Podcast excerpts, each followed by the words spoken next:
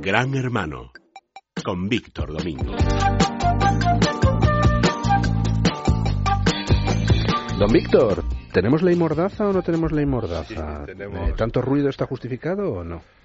Bueno, justificado. Yo, yo creo que esta. Eh, esta, esta, tanto, es que se han juntado varias cosas. eh, La reforma del Código Penal, la, la ley de seguridad ciudadana y además el pacto antiterrorista que se ha, se, ha, se ha validado esta semana. Lo que pasa que ha pasado muy desapercibido por efectivamente el problema del, vamos, el, el desgraciado accidente que, que se ve que pues, parece ser que provocado de- de- del avión, ¿no? Lo que pasa que a Internet y es lo que de lo que nosotros estamos más preocupados, pues hay cuest- cuestiones que le que le afectan, ¿no? Y fundamentalmente, pues eh, de las cuestiones que le pueden afectar, eh, bueno, es el cerco que se está poniendo a las famosas webs de enlaces, que esto va complementario al a la ley de propiedad intelectual, bueno, pues para, bueno, pues para parar. Las webs de enlaces a sitios donde se esté dando o se pongan archivos con, con, con propiedad intelectual, con derecho de autor, esto ahora mismo va a ser absolutamente atacado y, prácticamente erradicado según esta ley, la ley de seguridad ciudadana y además la ley de propiedad intelectual. Y ya hemos visto un ejemplo. Esta semana, ha habido un sitio que se llamaba YouKiosque, que era un sitio donde, donde daban archivos en ese sitio de revistas y periódicos a nivel internacional. Y bueno, ha habido, estos señores han tenido, me parece que son tres años de cárcel cada uno por, dicho incluso por el Tribunal, por el Tribunal Supremo, que a esto se le va a poner cerco. Y curiosamente, entre las cuestiones que se están tocando o que se, es prohibi- eh, se prohíbe completamente eliminar los famosos DRM, los DRM son los protectores de las copias en los CDs y los DVDs para este tipo de protectores que se ponen. Esto tiene hasta años de cárcel si se rompe esa protección. Una cosa curiosa porque tenemos el famoso canon digital que está en la ley de propiedad intelectual y se supone que es para compensar por esa por hacer las copias de esas de esos CDs y de esos DVDs y aquí se prohíbe completamente incluso con años de cárcel. Y esto es una cuestión importante.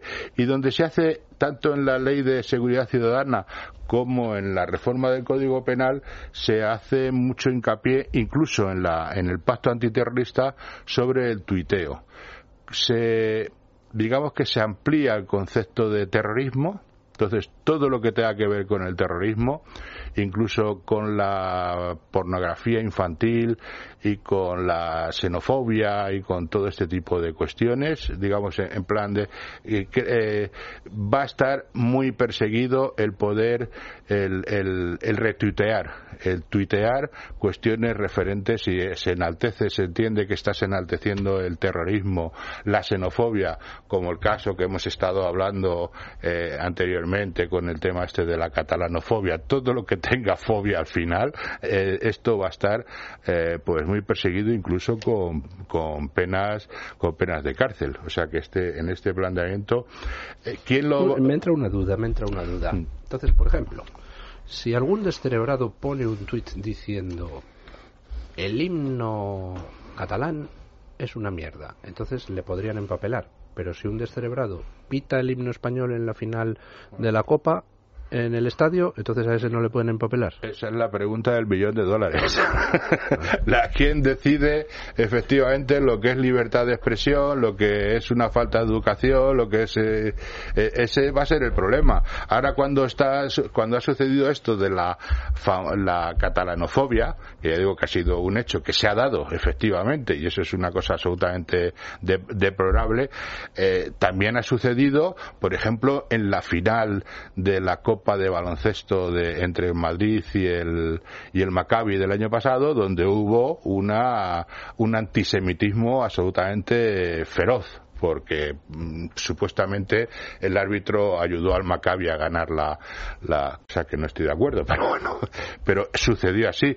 La operación Araña que hemos visto recientemente, donde la policía, la Guardia Civil ha detenido a 40 personas por, por hacer en, eh, eh, enaltecer el terrorismo, es decir, que mueran los peperos y hacer cosas a, favor incluso de, de ETA y de Grapo, cosa, o lo que sucedió cuando, cuando la, la gobernadora de León fue asesinada, que hubo ahí, pues también hubo descerebrados que hicieron todo tipo de cosas. ¿Quién decide efectivamente si eso eh, está dentro de la libertad de expresión, es algo de mal gusto, es inapropiado o es eh, enaltecer el, el, terrorismo y la xenofobia. Pues bueno, vamos a ver con esta con esta, eh, esta denuncia que ha presentado el grupo DRED de Cataluña en, en los juzgados catalanes, qué es lo que deciden los jueces sobre este sobre este particular. Pero sí, efectivamente, considerar dar la diferencia una cosa y otra y de luego el ejemplo que ha puesto usted me parece oportunísimo, ¿no? Porque eh, eh, lo que haces en, en, la red, y eso lo tiene que saber la, la, gente, es lo mismo que puedes hacer en la calle. Entonces, el silbar un, un himno, pues yo creo que, bueno, mira las consecuencias que tuvimos cuando el, un presidente de gobierno no se levantó cuando pasaba la bandera de otro, de, de, otro país por delante y las consecuencias que eso luego tuvo. Eso es importante. Lo que pasa que aquí lo que se está, este tipo de campañas que se están haciendo, lo que se está tratando de buscar de alguna manera es que la gente, y aquí no dice nada ninguna de estas leyes, esté absolutamente identificada a la hora de hablar por Internet. Y eso ahora mismo pues es prácticamente imposible porque cualquiera puede navegar por Internet y puede utilizar el nick, el alias, el nombre que le dé la gana. Pero, pero, resulta, siempre, pero, siempre, sabiendo que eso eh, a la hora de cometer un delito puede ser perseguido y puede ser localizado perfectamente.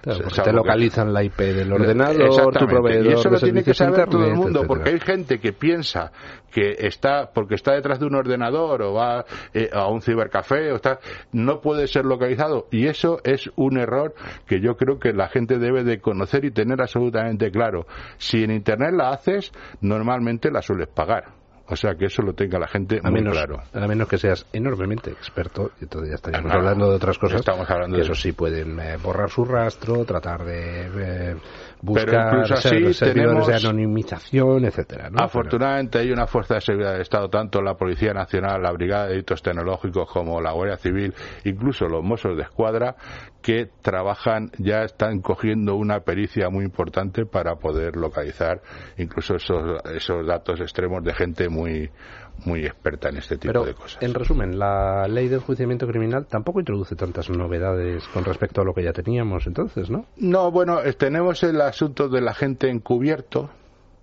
y luego hay otro problema, otro ¿Qué es eso de la gente encubierto? Pues que alguien que se pueda introducir, un agente que se pueda introducir en, eh, bueno, pues en sitios, en redes, que esté de, de una manera, lo que estamos eh, de alguna manera criticando de que cambie su personalidad y no sea, no vaya como un policía, sino como vaya como un, como particular.